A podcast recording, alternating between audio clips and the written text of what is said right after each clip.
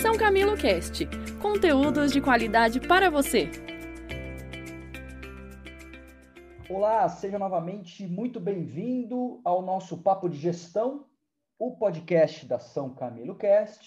E para você que já nos acompanha, já nos conhece, já sabe como é o nosso, o nosso jogo, o nosso podcast aqui, sempre temos assuntos sobre gestão, tecnologia, educação e afins aqui, sempre trazendo algum conteúdo bacana para você. Hoje o nosso convidado é o Francisco Moral. Francisco é biólogo, mestre em ciências biológicas, com foco em genética molecular e genomas, pela Universidade do Vale do Paraíba, atual sócio proprietário da empresa FTI Soluções em qualidade e biologia molecular. Muito engajado neste momento na assessoria e consultoria científica para laboratórios que estão realizando testes de Covid, né, COVID-SARS aqui, um trabalho muito importante para o mundo neste momento. Seja muito bem-vindo ao nosso podcast, Francisco. É um prazer, obrigado pelo convite, Kleber.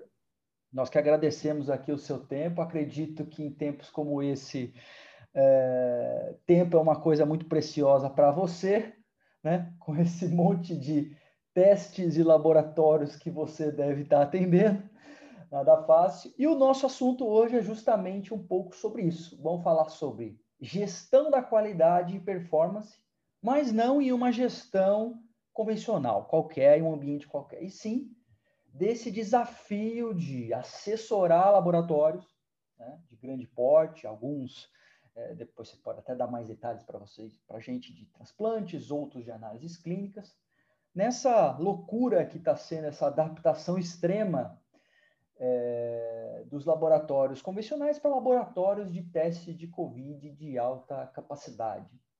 Francisco, conta um pouquinho para a gente como que está sendo e como foi né, essa adaptação é, para você, de acordo com o que você vê, para atender essa necessidade emergencial para o Brasil.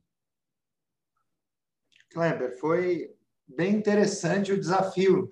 Começou em abril, maio do ano passado e continua por causa dessas mutações do vírus e como estamos hoje, né? Se a gente olhar os jornais, nós estamos com ontem tivemos a terceira maior taxa de mortes por dia de todo o período de pandemia. Então temos um problema muito sério, né?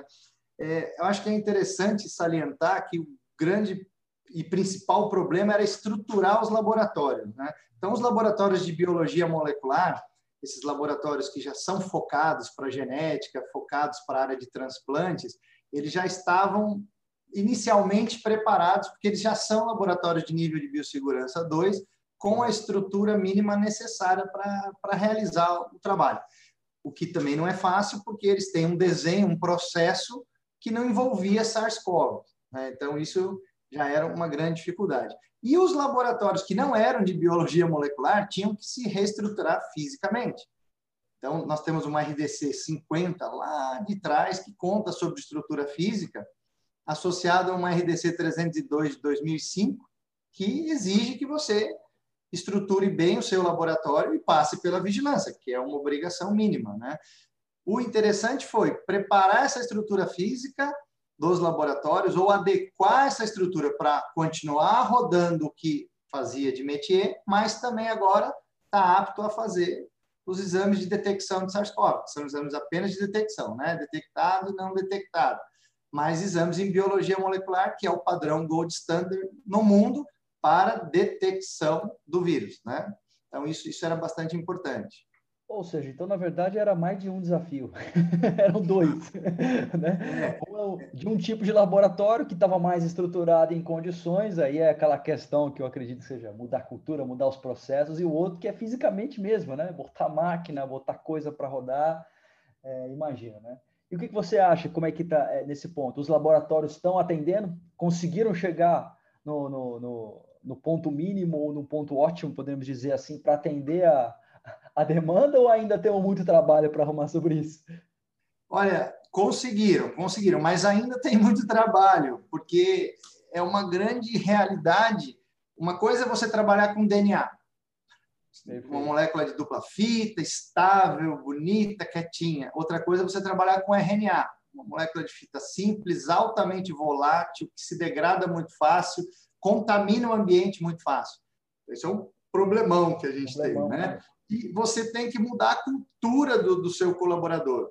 O, o, o biólogo, o biomédico, o farmacêutico, o técnico, eles estão acostumados com uma rotina muito simples, né? Aquela coisinha comece, começo, meio, fim, rápido. Não é tão simples com o RNA, porque se você contamina, você vai perder às vezes uma placa inteira com 94 amostras, você pode ter contaminado de uma às 94.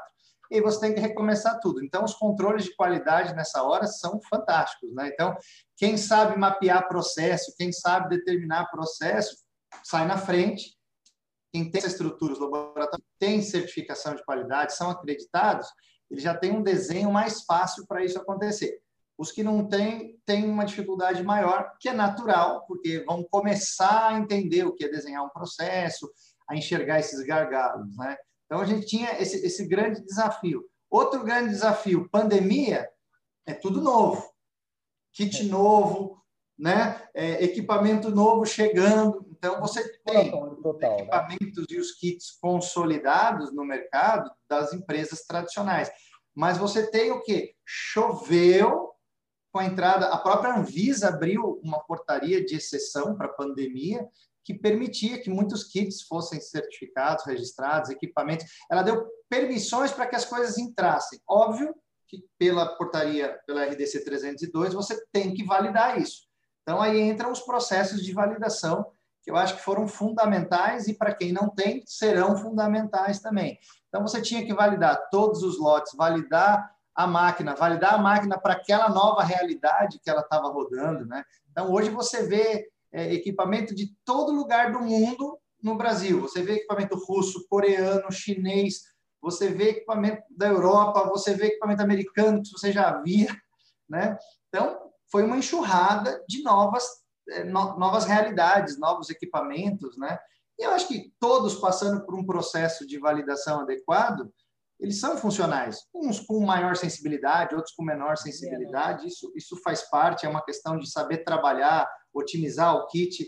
Uma coisa é o que te vende, outra coisa é o que acontece dentro do laboratório. Exato. Isso é uma grande outra coisa é o dia a dia, a hora que você chega e vai montar mesmo, né? Com certeza. Perfeito.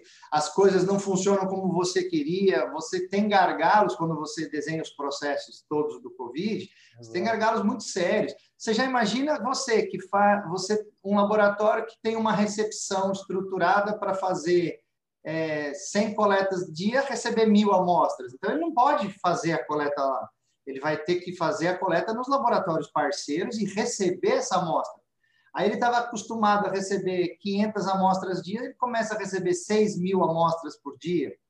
Então, ele muda a realidade, ele, ele, ele tem que se redesenhar, ele tem que procurar sistemas de informática também, isso foi fantástico. Tem uma empresa que me impressionou bastante, a Nelvita Soluções, lá no Centro-Oeste, eles realmente mostraram, fizeram um, um, um sistema web para cadastro incorporado ao sistema deles. O laboratório cadastrava na web e eles, quando chegavam e recebiam essa amostra por código de barra, começavam a trabalhar, faziam todo o processo e liberavam por robô o resultado após a análise técnica, né, com certificação digital, liberavam para o site de novo.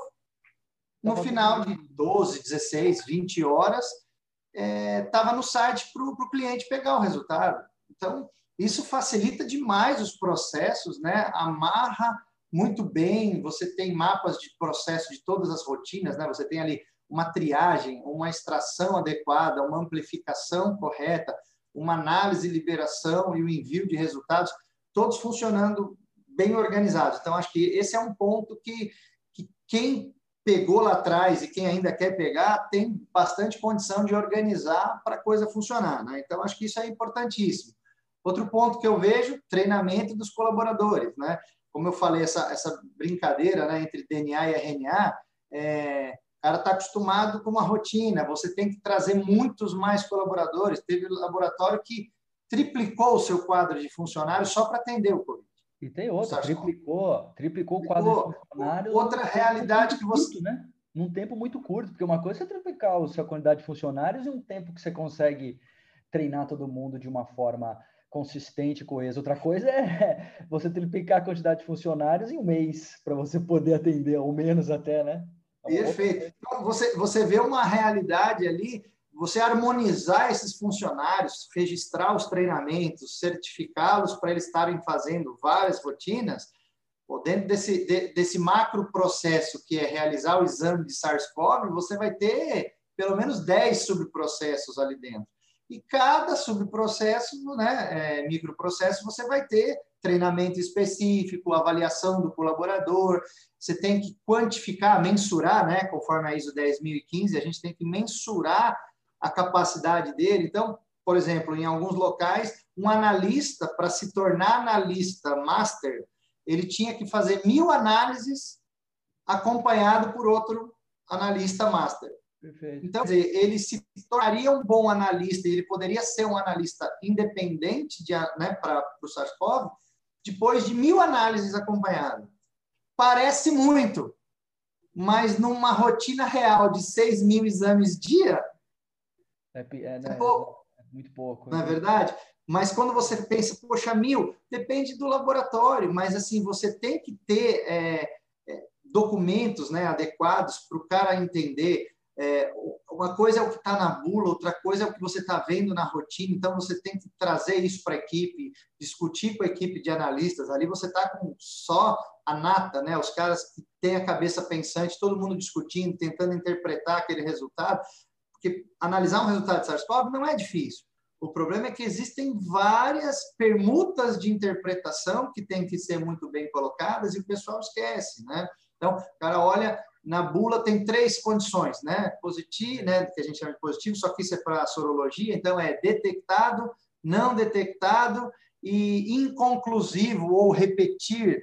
O inconclusivo é um resultado, Kleber, que as pessoas acham. É, a gente aprendeu isso com uma, uma lição. A Anvisa concorda, entende que inconclusivo é um resultado, só que as pessoas não entendem que inconclusivo seja um resultado. Elas acham que é uma falha do laboratório que, que, que, ignoraram o exame delas e não é verdade. Feito, né? Acha que é, acha que é falha, né? É... é... ligam, ligam, vou processar você, eu não aceito isso. Aí você tem uma fase de, de, de treinamento, de educação para os laboratórios parceiros, de educação para esses clientes, de mostrar inconclusivo, normalmente é um resultado em que você viu na, na, na, na análise um dos genes do vírus, pode ser o GNN, pode ser o ORF1AB, pode ser outros genes, né? Agora o GNS de espícula, que é um problema, depois a gente fala sobre isso, por causa da mutação do vírus.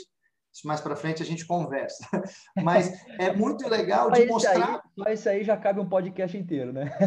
Pronto, é, não, é verdade. A gente tem que resumir para poder mostrar um pouquinho do, da coisa. Mas para você ter uma ideia, quando eles é, te ligam e reclamam mesmo, né? Você vai tentar mostrar para o cara e falar: não, olha, eu tenho apenas uma parte do vírus, ou até os, as duas, os dois fragmentos virais, só que numa posição, numa condição de que a gente não sabe se é começo ou final de infecção. Então, o que, que você recomenda num resultado inconclusivo? levar ao médico. O médico normalmente vai fazer o quê? Que é o médico que pode dar essa, essa colocação volte dali dois, três dias e faça o exame de novo. Exato. Se for realmente final de infecção, deve dar não detectado. Agora, se for começo de infecção, vai ter uma carga viral maior e agora vai dar detectado. E aí a pessoa vai ter toda a tratativa, vai poder ligar no 136 do Ministério da Saúde também para ser orientado, vai procurar o seu médico, vai fazer o isolamento social. Né? Então, isso, isso acaba sendo muito importante. Essa mudança de cultura também foi, foi, é, foi importante para mostrar né, para esse pessoal. Inconclusivo é um resultado válido. E as pessoas é. achavam que não. Com certeza. Você abrangeu aqui uma série de aspectos que, que, que, que eu estava esperando entender mesmo dessa, dessa dinâmica toda. E com certeza uma delas é isso mesmo, não só a cultura da equipe organizacional para trabalhar melhor, para entregar com mais qualidade, mas também a cultura com o cliente, né? Certamente, ou seja, gerenciar esse stakeholder de uma forma melhor. E, claro, é evidente toda essa enorme mudança que você está falando aqui de processos, né, de automatização, não só automatização no processo do processo da análise, mas a automação do processo mesmo de como responder isso de uma forma rápida e prática para os clientes, com sistemas, Sim. com base de dados. É, muito, muito interessante. Agora, só fiquei com uma dúvida, eh, Francisco, aqui. Explica aqui para a gente, como é que foi esse negócio aqui? Tô pensando até mesmo no começo, onde a pandemia estava assim, o nível de aprendizado nosso era menor, né? Como é que foi esse negócio de gerenciar as equipes dos analistas para conseguir entregar, de repente, de um dia para o outro, a gente começar a ter mais performance?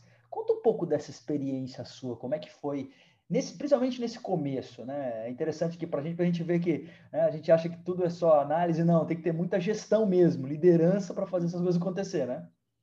Sim, a gente tinha que trabalhar com matriz de correlação e, e mapa de análise o tempo todo para poder enxergar o que, que a gente já tinha em mãos, porque você você tinha que trabalhar com RH assim, um dia você estava treinando uma equipe, no outro tinha uma equipe nova no laboratório. Então, era uma, era uma coisa bem diferente do que você está acostumado. Ah, semana que vem vai ser contratado um funcionário. Não eles entram, têm que ser treinados, têm que ser rapidamente preparados, qualificados ou já desligados, é uma questão estratégica também, né? Mas você acaba tendo uma, uma visão interessante, porque é, as universidades estão colocando muita gente interessante no mercado. Então, você via, em alguns lugares que eu fui, você via muito é, pessoal com mestrado, doutorado, pós-doutorado, tendo a sua primeira oportunidade profissional. Né? O cara está acostumado a anos de pesquisa. Só que é muito importante para esse pessoal que está começando entender que pesquisa é uma coisa, a rede privada é outra realidade, é uma outra coisa. E, e quem tem aulas, cursos de, dessa parte mesmo de validação, de mapeamento de processo, de entendimento da coisa, sai na frente. Porque dá um nó na cabeça do funcionário, ele, ele não está acostumado com aquilo. E normal, aí você tem que treinar o cara para fazer aquilo. Para você ter uma ideia, ele chega e recebe uma rotina nova, que ele tem que fazer teste paralelo, teste interoperador, teste intramáquina, teste com o mesmo operador sequencialmente para ver se ele reproduz aquele resultado. Ele tem que fazer aqueles que a gente chama de estudos de reprodutibilidade, ele tem que entender o que é uma instrução de trabalho analítica, né?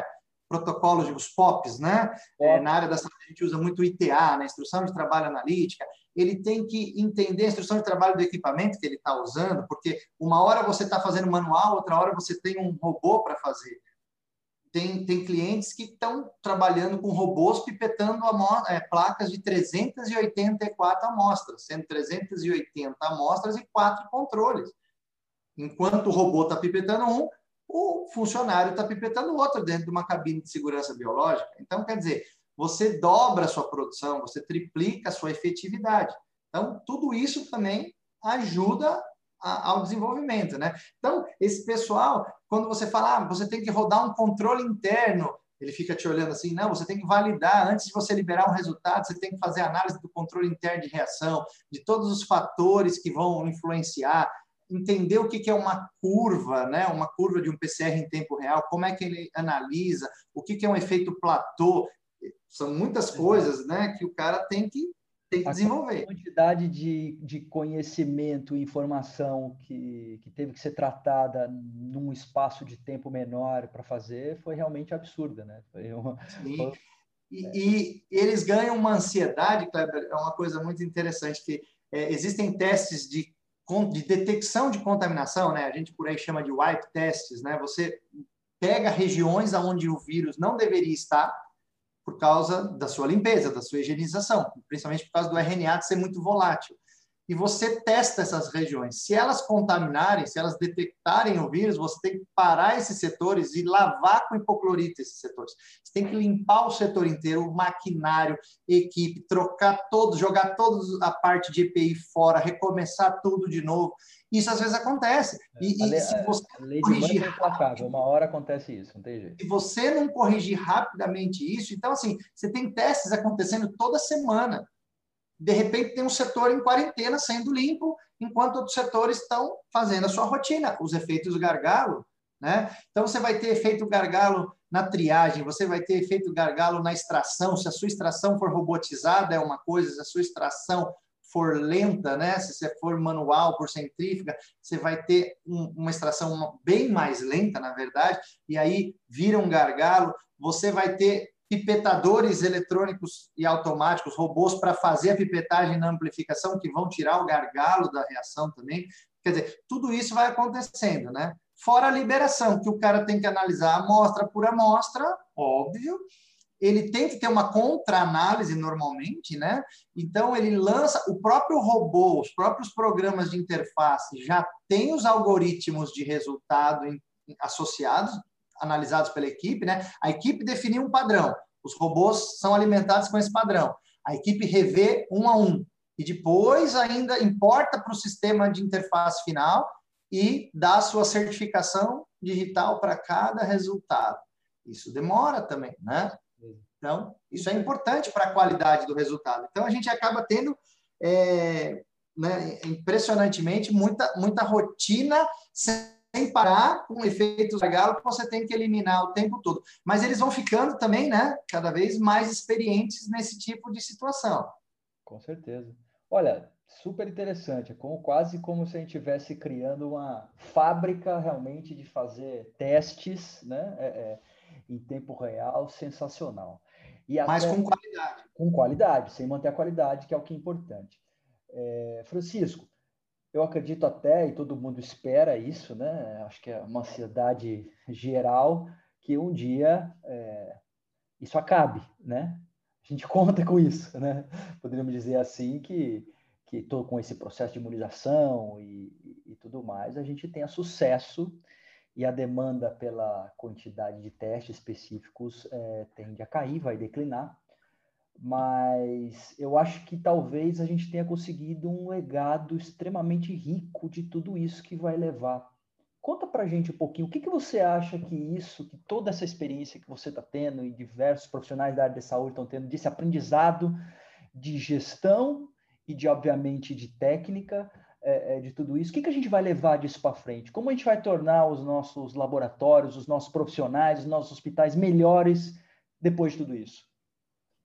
Concordo, essa sua pergunta é muito interessante. Eu acho que tem um legado, vários legados. Vários. O primeiro é que as equipes de compras nunca aprenderam a se virar tanto, porque o que tinha no mercado tinha que ser comprado, ainda tem, tem que ser comprado e tem que ser testado. Então, as equipes também de validação nunca ficaram tão é, experientes com isso, porque é o tempo todo chegando um insumo novo, um teste novo, enquanto uma, uma rotina está acabando o insumo e você já tem um, um material novo que chegou para você validar. Desde ser uma ponteira, uma placa de PCR, você tem uma, uma, um novo design, né? uma nova realidade. Então, é. esse pessoal está muito preparado eu, eu, vejo isso como importantíssimo, porque qualquer novidade que vier, esperamos não ter né, coisas mais graves à frente, mas é, qualquer novidade que tenha, esse pessoal está preparado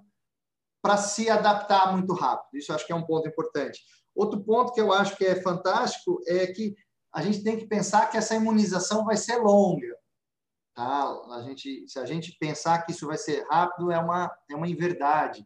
É, você vê, esse processo é lento, né? É, primeiro o pessoal da saúde, depois o pessoal. Aí vocês acabaram de ver o que todos os laboratórios tiveram, não tem insumo.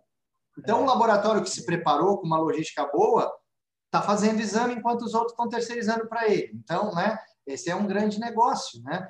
Então, é, é, é muito importante. A vacinação vai ser longa, vai ser o ano inteiro e mais os próximos anos, para a gente ter uma imunidade de rebanho, que a gente fala que é assim, né, uma dificuldade do vírus passar, teríamos que ter 60% da população. Então, você já imagina que é um número expressivo grande, de pessoas vacinadas ou imunes. Outro grande problema, vacinas que, como outras vacinas do Programa Nacional de Imunização, que são antigas, que tem que que tem que ter doses de reforço, né? É, não tem ainda estudos se eu posso tomar uma Coronavac com uma Sputnik. Não, não pode ainda. É uma com o seu reforço contra ela. Então, né? Coronavac, dali 28, 30 dias, outra Coronavac, porque isso aumenta o seu potencial de anticorpos, né?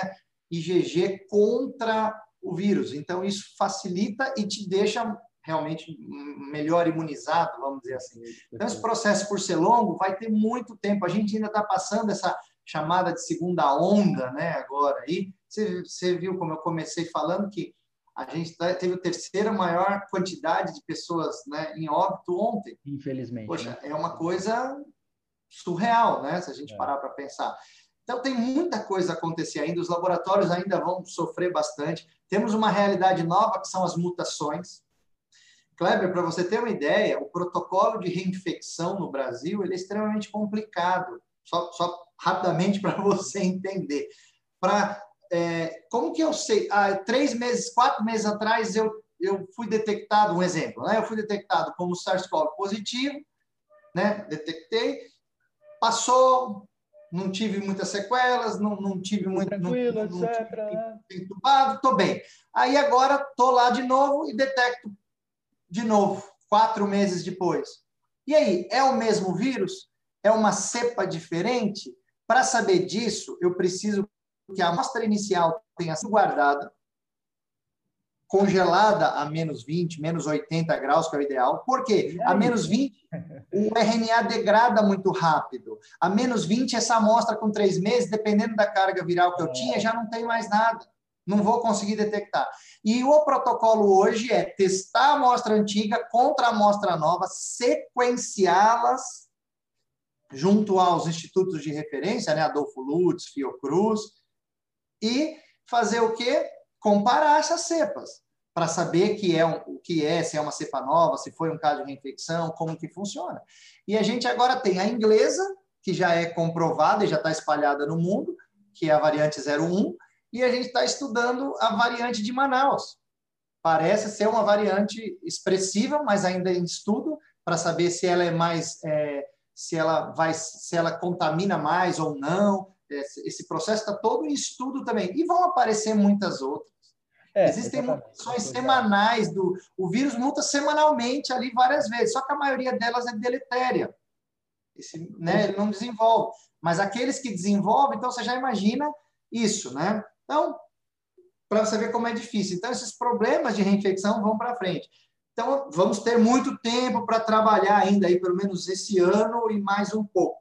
Eu acho que também falando de legado, profissionais capacitados, a gente não pode deixar agora de, de enaltecer o esforço desse pessoal. Eu acho que eles vão estar preparados para para tudo, né? Eles estavam acostumados com um ritmo mais tranquilo. Hoje é uma nova realidade, né? É, como você falou, é uma produção industrial com qualidade e você tem que manter essa qualidade para dar uma boa resposta. Você já imagina a diferença entre você ter um resultado hoje seria terceiro, quarto, quinto dia da infecção, e você ter com cinco dias, você já pode estar entubado.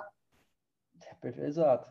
É um desrespeito, eu acho, quando não se faz um resultado com qualidade num prazo adequado de 24 horas, é mais do que o suficiente, né? E eu acho assim, o que é mais, melhor, a estrutura física. O maior legado desses laboratórios é que eles agora estão preparados para fazer biologia molecular que é a área que a gente atua, que é uma área que você vê uma dificuldade enorme no país, porque financeiramente você tem que investir. Então, o cara que tem uma estrutura para SARS-CoV, ele vai poder fazer painéis de meningite, painéis respiratórios, ele vai poder fazer exames por biologia molecular, flow chip de sepse, que você detecta os micro-organismos numa pessoa que está dentro de uma UTI em quatro a cinco horas e ainda os genes de resistência para eles. A equipe médica pode saber se vai fazer isolamento dessa pessoa na UTI ou se não. Quer dizer, você consegue hoje ter uma estrutura física para fazer centenas de novos exames que estão também chegando no Brasil. Alguns já são né, consolidados no Brasil em biomol, mas muitos exames que estão chegando dessas novas empresas de fora, que o mercado se abriu também. Então, é, é uma nova realidade, vai acontecer. A gente espera que quando o SARS-CoV diminua, essa estrutura seja útil para que a gente tenha respostas rápidas com qualidade para a sociedade. Eu acho que isso vai ser muito importante. Sensacional. Eu acho que isso vai ser com certeza o maior legado, na minha opinião, que tem, né? Essa, essa estrutura que a saúde brasileira e a ciência vai ganhar com tudo isso após tudo isso, ou seja, vai tornar a nossa estrutura de saúde melhor como um todo. Isso é, é ou seja, a gente pode sim, né, tirar muitas limonadas desses limões aí, sem dúvida. sem dúvida mesmo. Olha, Francisco, muitíssimo obrigado. Acho que o nosso podcast aqui foi sensacional. É, falamos aqui de gestão, mas também falamos também de ciência aqui relacionado a, ao SARS-CoV. Acho que foi, foi fantástico. Só temos muito a agradecer aqui pela sua contribuição à nossa comunidade aqui da São Camilo e interessados. Foi excelente. Muito, muito obrigado mesmo. Eu que agradeço, Kleber, foi um prazer, muito obrigado pelo convite e fico à disposição. Com certeza, voltaremos a conversar mais sobre esse assunto e sobre outros no futuro próximo. Muitíssimo obrigado. Pessoal, agradeço a vocês todos que nos acompanharam aqui e até o nosso próximo programa. Um abraço. Obrigada pelo seu interesse em nosso conteúdo. Acesse o site www.posead.sãocamilo.br para maiores informações e siga nossas redes sociais. Até o próximo São Camilo Cast!